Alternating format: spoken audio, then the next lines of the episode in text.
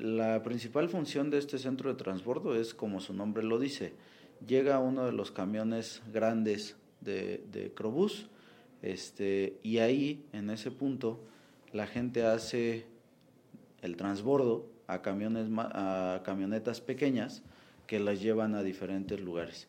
A nosotros nos tocaba hacer la infraestructura para que este transbordo se pudiera dar bien en un lugar seguro, totalmente iluminado, cómodo para el usuario, ¿sí? y este, lo complementamos con parte de equipamiento de mobiliario urbano.